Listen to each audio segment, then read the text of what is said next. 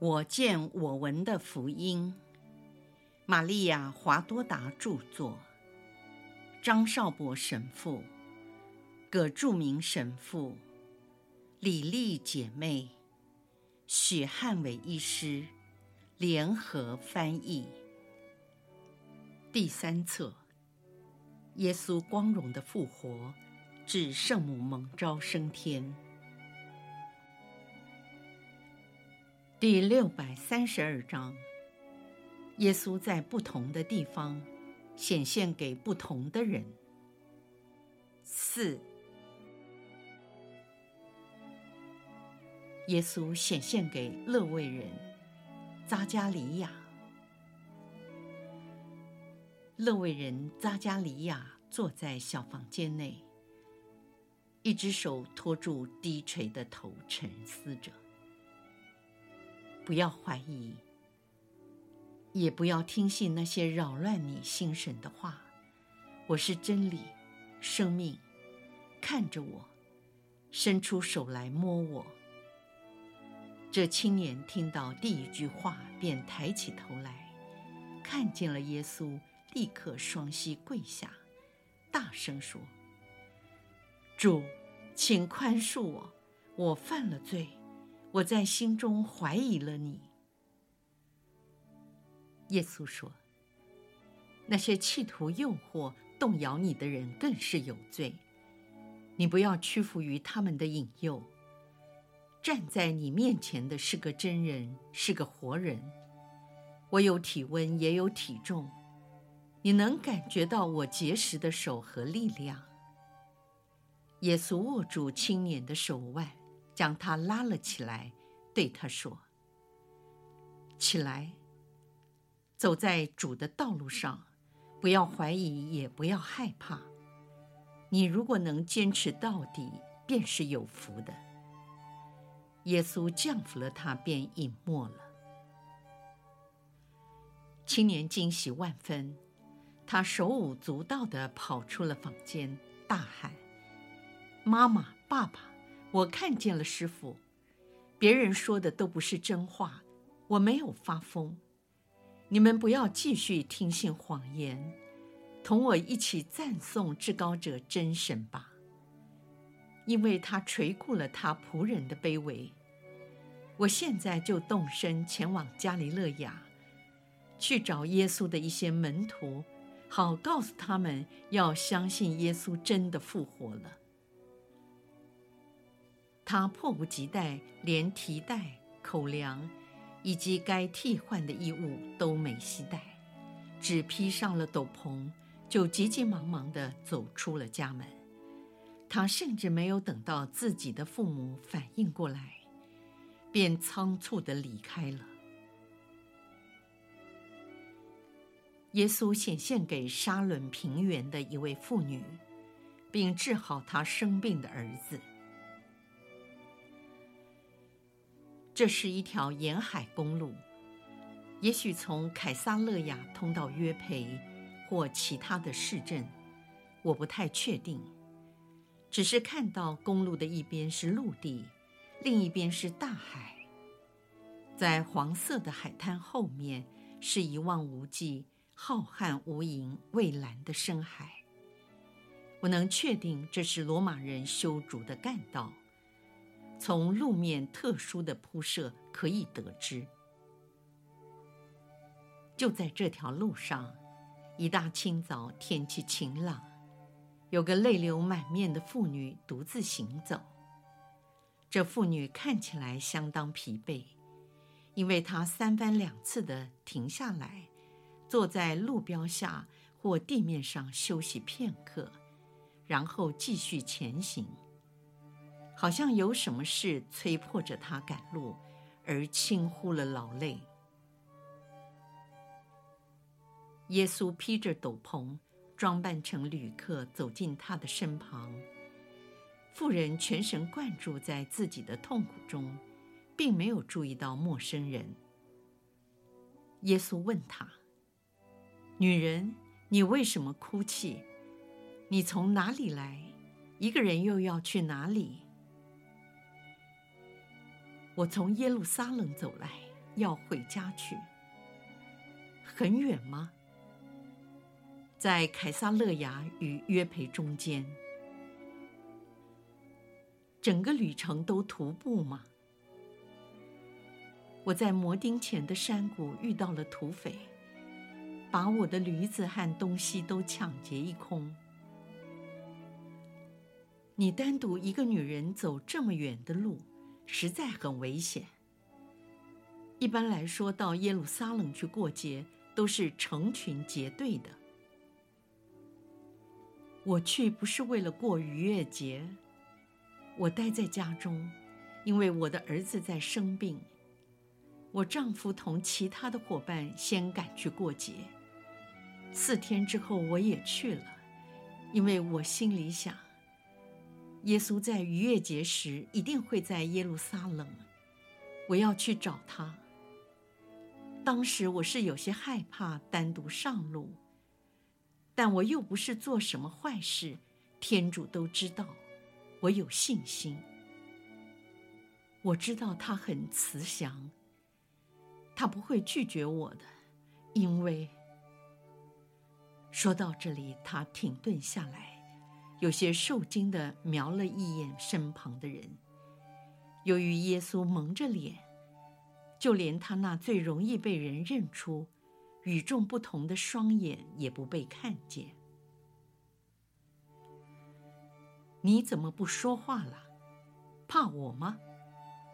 你以为我是你寻找那位的敌人吗？你找纳扎勒人的师傅，是求他到你家里，趁你丈夫不在的时候治好你的儿子。我看你是位先知，你说的对，但当我进了城，师傅已经去世了。这时。他哭得喘不过气来。他已经复活了，你不相信吗？我知道，我相信，但是，但是我这些天来，希望自己也能够见到他。听说他已经显现给一些人，所以我在城内也多住了几天。可是每天都过得很痛苦。因为我的儿子病得很重，我的心被撕裂了。一方面想回家安慰那快死的儿子，另一方面又希望在城中能找到师傅。我不敢想象他会到我家，只求他答应医治我的小孩。你相信这是可能的吗？你想他能从远处治好你的儿子吗？我信，如果他对我说：“你平安回去吧，你儿子的病会痊愈。”我一定不会怀疑，而我怎能当得起呢？因为他又哭了起来，把头巾紧紧掩住自己的嘴，不再说话。因为你的丈夫是控告和定死耶稣基督人群中的一个。耶稣基督是默西亚，是天主。女人，天主是公义的，他不会为了一个罪人而惩罚一个无辜的人，也不会因为身为父亲的犯了罪而去折磨母亲。耶稣基督就是仁慈的本尊。哦。你是不是他的宗徒？也许你知道他在哪里。是不是他派你来，好告诉我这些事？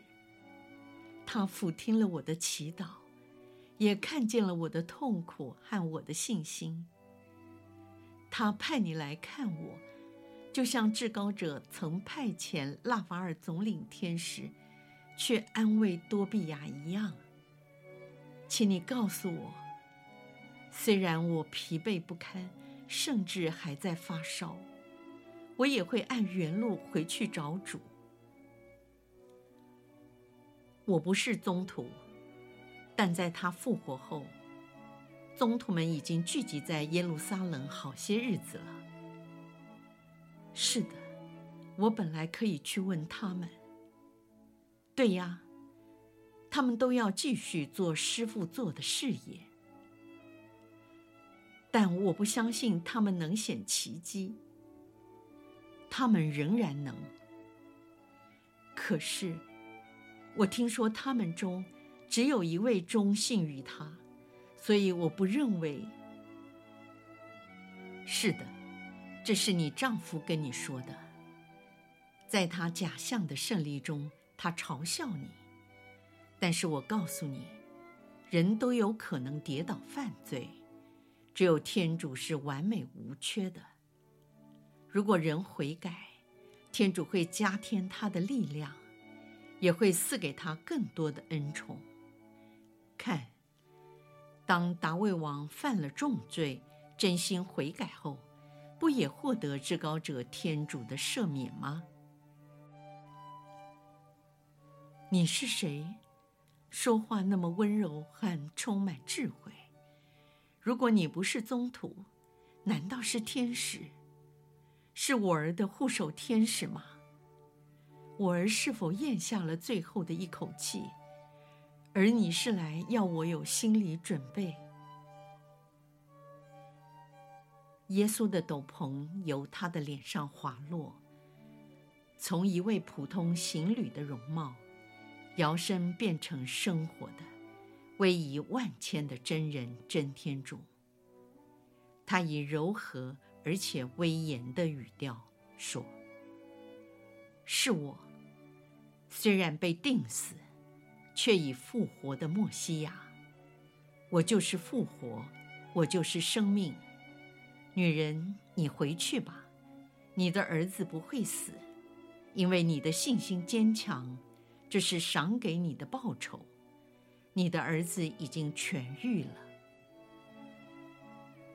虽然纳扎勒人的师傅已经完成了他在人世间的任务，但是身为厄马努尔的他，为所有对三位一体的天主怀有信、望、爱三德的人，仍要继续工作下去，直到世界的穷尽。圣严是三位中的一位，他由于爱离开天上。降生成人，教导天国的福音，受苦受难，牺牲自己，为给人类带来幸福的永生。女人，现在你可以平安回家了。你要勇敢坚守信心，因为时候已到，在同一个家庭内，丈夫反对妻子，父亲相反子女。子女相反父亲，这都是因为爱了我或恨我。然而那些遭受迫害而不放弃我道路的人是有福的。说完，耶稣降服了他，便隐没不见了。耶稣在大赫尔孟山显现给几位牧羊人。有一群牧羊人领着羊群走在山坡上，他们停在一片美丽的草场休息。牧羊人们谈论着有关耶路撒冷发生的事情，个个面带愁容，说：“在人世间，我们再也找不到这样好的朋友了。”他们彼此追忆曾在村庄。在城镇里，与耶稣相聚那段幸福快乐的时光，有个年长的牧羊人感慨地说：“那种幸福的团聚，以后再也不会有了。”耶稣忽然出现，他从一片稠密茂盛的树林中走来，牧羊人由于一时无法辨认。这身穿白袍、单独来的人是谁？便低声地问说：“什么人？是厄瑟尼派的人吗？为什么来这里？或是个富有的法利赛人？”他们都在猜疑。耶稣问道：“为什么你们说以后再也不能与主相遇？而你们所谈的这个人，他就是主。这一点我们都知道。难道你还不知道他们对主做了些什么吗？现在有人说他复活了，也有人说没有。我们却选择相信他真的复活了。但是，即使耶稣复活，也可能已经离开了世上。尤其是他怎能继续爱那些把他钉死了的人民？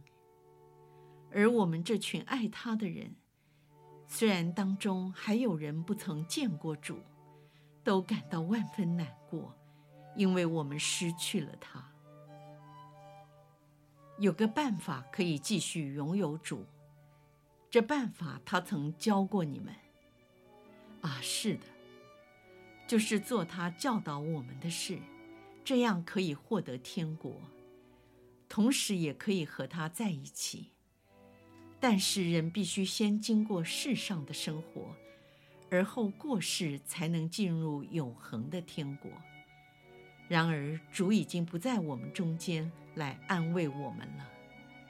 说完。他们摇着头。我亲爱的孩子们，那些活出他教导的，把他的道存留在心中的人，就等于拥有耶稣在心中。因为圣言与他所讲的教义原是一体，他绝不是言行不一的师傅。所以，谁把他的话活出来的人，谁就拥有耶稣住在他的心中，与他合而为一。你说的对，然而我们都是可怜的人，希望能够亲眼看见他，好使我们的喜乐得以圆满。我本人就没有见过耶稣，我的儿子也没有，雅各伯。买尔基亚和另外那位雅各伯，以及撒乌尔都没有见过。你看，在我们当中就有好几个人没有见过他。我们曾经多次寻找他，但当我们赶到时，他已经离开了。那一天，你们不是在耶路撒冷吗？啊！我们都在那里，但当我们听到他们要怎样处置耶稣时，我们都疯狂地跑出城外，逃到山中，一直等到周六后才回到城里。我们与他的血无关，因为当时我们已不在城中。可是我们都错了，我们胆小怯懦，我们至少应该看看他，向他致敬。而且毫无疑问的，耶稣会因此而降服我们，但是我们没有勇气看着他遭受折磨。耶稣说：“现在他要降服你们，看着他，你们所希望认识的面容。”说完，耶稣在清新翠绿的草上光辉夺目。显现了他尊威的神性，致使在场的人都被震慑的俯伏在地，但他们仍然睁大着双眼，像粘胶似的，唯恐错失良机，紧盯着他的圣容。耶稣在光芒四射中隐没了。耶稣在漆冬。显现给一个曾经是胎生瞎眼的儿童。有个孩子单独的在蔓藤的凉亭下玩耍，忽然听到有人叫他，于是发现耶稣就站在自己的眼前。他毫不畏惧地问道：“你不就是让我看见的师傅吗？”他天真无邪地。张着那晶莹剔透、清澈如水、蓝得像耶稣的双眼，并紧盯着他神性的眼睛看。孩子是我，你不怕吗？耶稣抚摸着他的头，不怕。那天爸爸提早回家，告诉妈妈和我，他们已经逮捕了师傅，准备杀死他。妈妈和我都哭了很久。爸爸那时没有过逾越节，他现在去补过。你没有被杀啊？我被杀了，也死过。你看，我手脚上的伤痕。我死在十字架上，但我复活了。你要告诉爸爸，在过完第二次逾越节后，要留在耶路撒冷橄榄山附近的贝特法格一段时间，在那里会有人告诉他应该做的事。爸爸一直想找你。在过帐篷节的时候，他没有机会和你说话。他要亲自向你说他爱你，因为是你叫我看见了。但是他没有机会，而且这次又错过机会了。只要他对我有信德，就等于爱我。我亲爱的孩子，再见了。祝你和你全家平安。